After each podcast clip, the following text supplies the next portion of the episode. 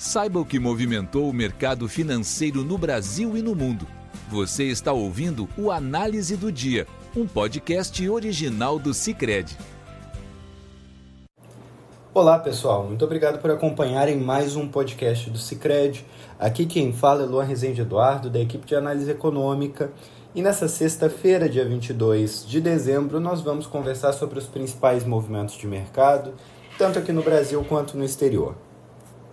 Como esperado, em virtude da iminência do feriado de Natal, hoje o dia foi de liquidez bastante baixa, movimentos contidos, basicamente oscilatórios em torno da, da estabilidade. Né? No caso da Europa, nós tivemos a, alguma atenção para as perspectivas de política monetária, também alguma atenção para a divulgação de dados, como no Reino Unido, onde as vendas do varejo subiram 1,3% agora em novembro, quando comparado a outubro. O PIB, no entanto, teve uma queda que surpreendeu analistas em 0,1% no terceiro trimestre, quando comparado ao anterior.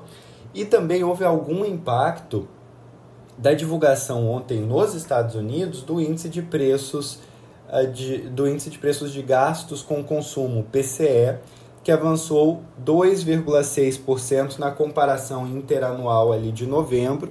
Esse número não somente é mais próximo da taxa meta do Fed de 2%, como representa ali uma desaceleração em relação à leitura anterior e reforça um cenário mais uh, otimista para a taxa de juros. Né? As expectativas de inflação no longo prazo também cederam, que também é um ponto positivo para taxa de juros norte-americana começar a ceder ou ter ali um, um, um, ciclo mais curto de permanência nesse patamar elevado. Né?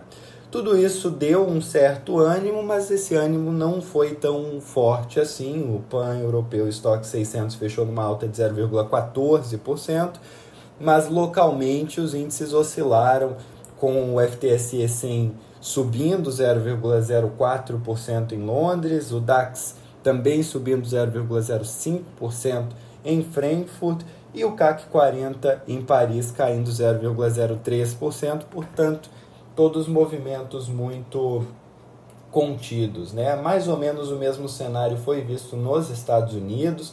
Nós tivemos o Dow Jones com uma queda de 0,05%.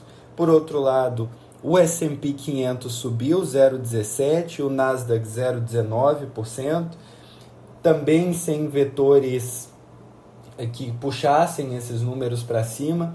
O dólar registrou uma queda ante outras moedas fortes, com o índice DXY cedendo 0,14%, e o rendimento dos treasuries operaram mistos ali, mas mistos em, em variações pouco significativas. Tá? O T-Note de dois anos teve uma leve queda, 4,33% nos seus rendimentos, enquanto no mais longo prazo houve um avanço, mas também muito moderado, a 4,50% nos rendimentos do T-Bond de 30 anos.